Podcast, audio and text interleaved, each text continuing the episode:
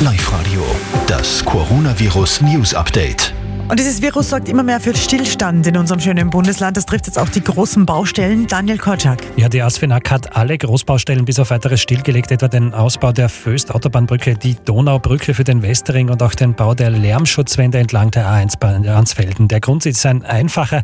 Es fehlen Arbeitskräfte, und zwar die, die aus dem Ausland kommen. Wegen der Reisebeschränkungen können viele Bauarbeiter derzeit nicht nach Oberösterreich. In den kommenden Tagen laufen auf den Baustellen der ASFINAG aber noch alle notwendigen Sicherungsarbeiten, damit nichts nichts lose herumsteht oder herumfliegt.